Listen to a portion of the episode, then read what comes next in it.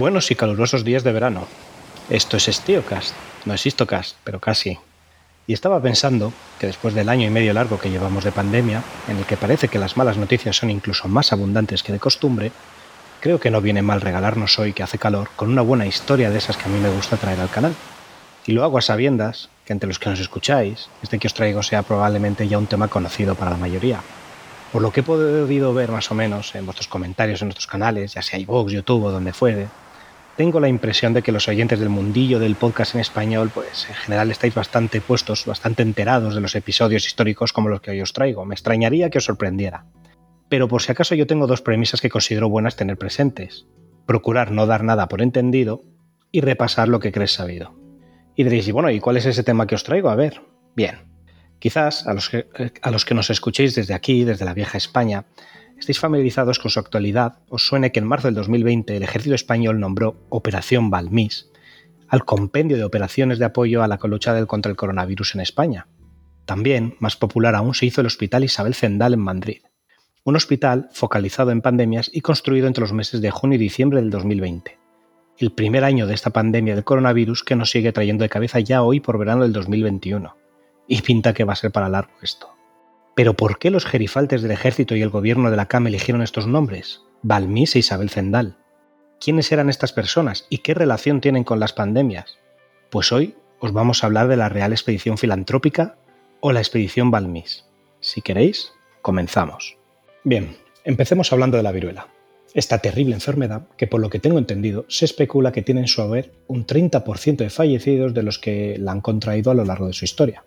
Tan solo en el siglo XVIII se calcula que se llevó la vida de más de 60 millones de personas, esto solo en Europa. Por lo que sabemos, sus orígenes apuntan a la India o Egipto, localizándola ya en estos lugares hace unos 3.000 años. Por ejemplo, estudios de los restos de la piel de la momia de Ramsés V, fallecido en el 1157 a.C., y en cuyo cuerpo se descubrieron las señales de esta enfermedad. La enfermedad se fue pues extendiendo por las tierras bañadas por el Mediterráneo a través de sus rutas comerciales extendiéndose así por África, Europa y Asia. Fue haciendo sus estragos y gradualmente, a medida que se sucedían las distintas generaciones, se fue creando cierto grado de protección inmunitaria entre estas poblaciones, si bien, como hemos dicho, todavía era una enfermedad muy virulenta, que dejaba tras de sí enormes cantidades de muertos.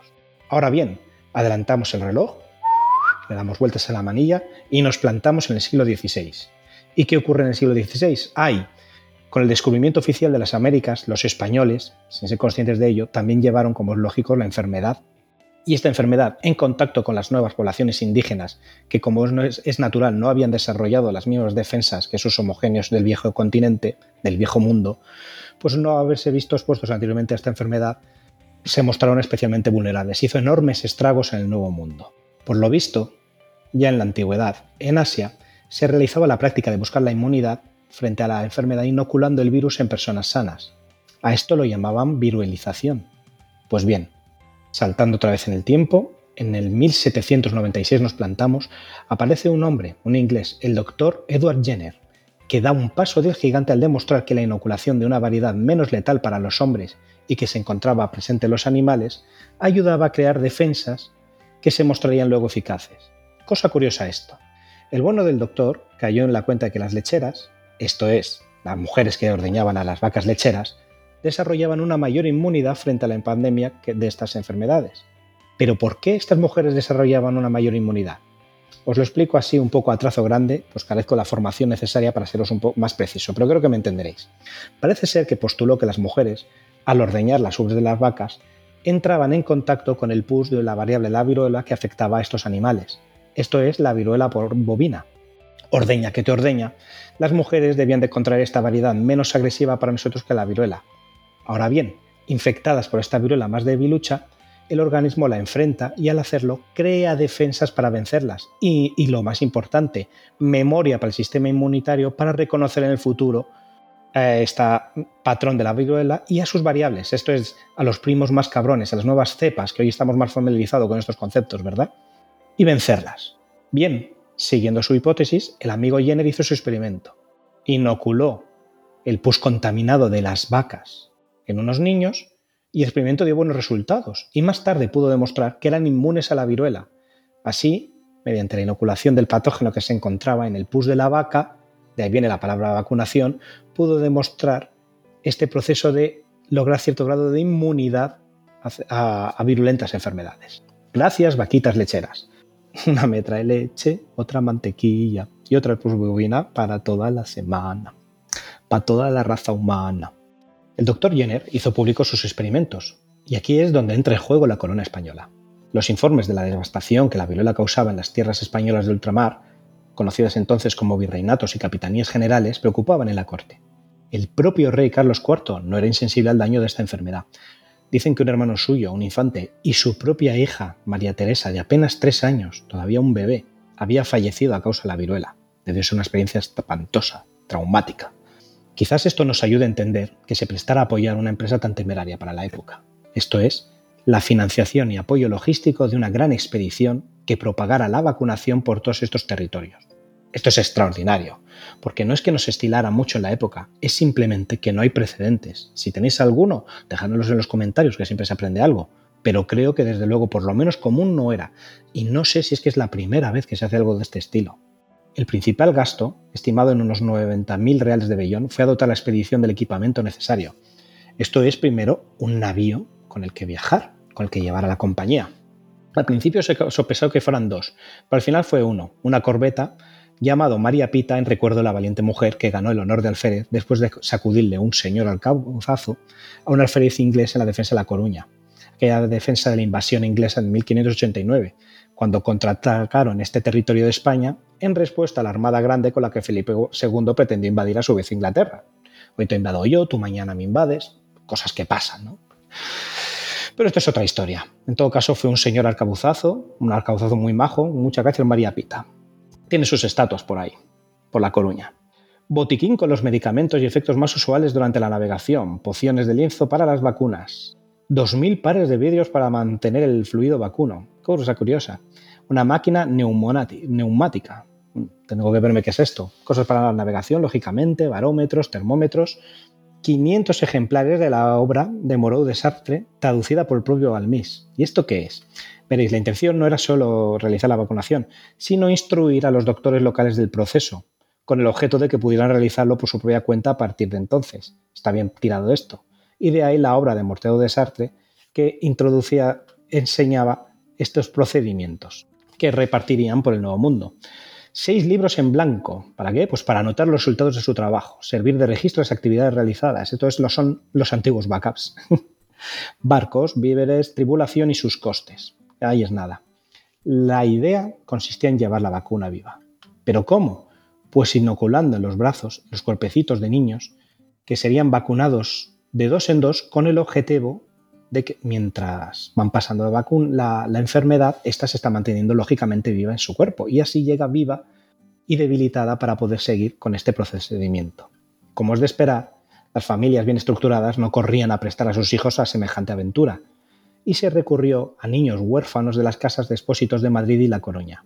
No fue una travesía fácil para ellos, no lo fue para ninguno, pero para estos niños menos. Enfermarlos, meterles ahí las fiebres y ponerlos a navegar en las, en las naves de la época.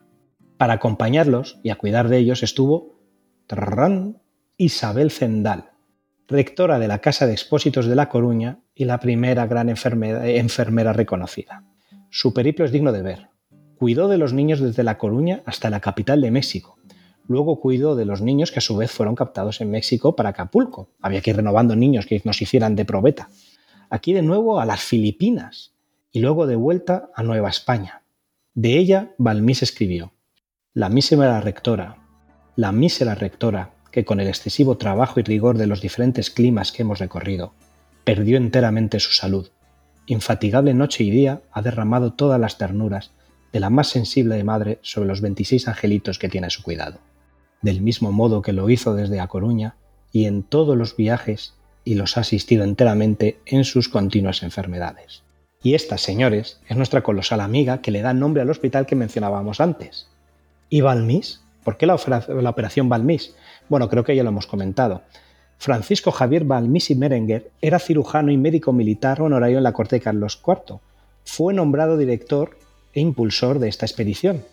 Y de ahí que la expedición se conozca por su nombre y de ahí las operaciones del año pasado. Se dirigieron así desde Madrid a La Coruña, y de aquí embarcaron en la nave María Pita y fueron al puerto de Santa Cruz de Tenerife, donde comenzaron su misión de vacunación. Santa Cruz se convertiría así en el centro difusor de vacunación para las Canarias, y de aquí la expedición partió hasta Puerto Rico. Seguimos entonces hasta donde era la Capitanía General de Caracas, un saludo a todos los compadritos, y bajarían las zonas cercanas expandiendo la vacuna. Para aquellos que estéis familiarizados con la zona, pues algunos de los puntos de interés serían el Coro, Puerto Cabello, Ortiz, Santa María de Iripe, Tocuyo, Maracaibo, Cumaná e incluso a la isla Margarita. En mayo de 1804, la expedición se divide en dos por la necesidad que se autoimponen de extender, abarcar la mayor parte posible del territorio en el menor tiempo posible. Con esta autoexigencia, así, la segunda expedición queda bajo la dirección de José Salvani, el segundo de Balmís. Actuaría por Cartagena de Indias, un saludo a todos los parceritos, por Panamá, Puerto Bello, Buenos Aires, Ocaña, Santa Fe de Bogotá, Perú, ahí el Perú, y un largo etcétera de localidades de países hermanos. Balmís continuaría con lo que era conocido por la Capitanía General de La Habana, Cuba. Un saludo a todos los cubanos. Y la Capitanía General de Guatemala, México, Veracruz y Macao. Y Filipinas. ¿Hasta dónde era altruista el propósito de estas personas que en su regreso a España distribuyeron la vacuna así por tierras de China y británicas. China y tierras británicas. Esto es para la época inconcebible. Entregar gratuitamente tus servicios y lo que cuesta a gentes que no solo no es que fueran compatriotas, aunque fueran de diferentes, eh, oriundos de diferentes pueblos y tal, que ya para la época era algo bastante extraño, es que encima se lo entregas a súbditos de coronas de potencias extranjeras, a menudo enemigos. Pero estas consideraciones no les detuvo. Esto es una verdadera eh, expedición filantrópica. Esto es verdadera filantropía. Las vicisitudes y problemas de esta expedición fueron de AUPA.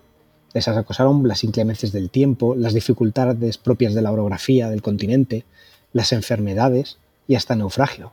Tanto es así que el, el director de esta segunda compañía, el segundo de Balmís, José Salvani, perdería la vida durante la expedición. Eso que era un hombre joven.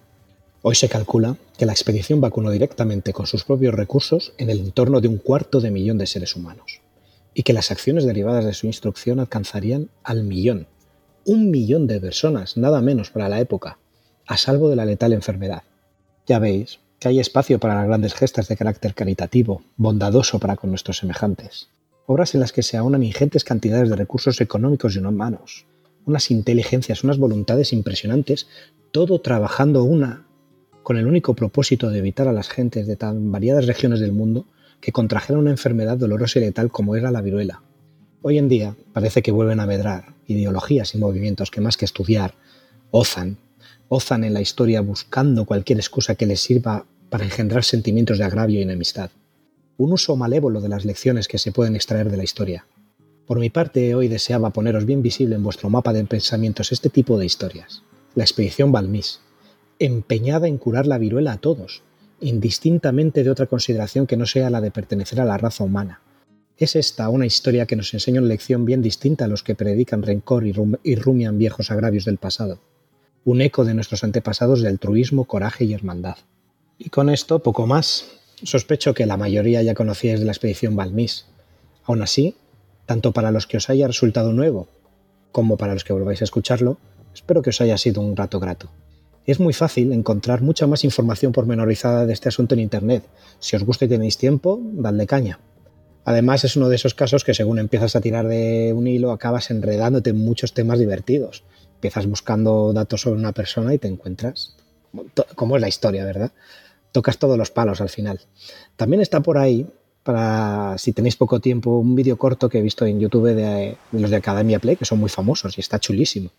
A los que queréis darle un poco más de tiempo, tenemos otro podcast, el del amigo José Carlos, en Memorias de un Tambor. Creo que es el capítulo 77, en el que durante más de dos horas, con su voz, os va a meter en aguas y selvas extrañas con este tema. De un tiempo que ya nos queda lejos. Ahí lo dejo, por si tenéis algún gusto más por seguir con esto. Y ya está, amiguetes. Un abrazo y a cuidarse. Nos seguiremos viendo este curso en Istocast. Adiós.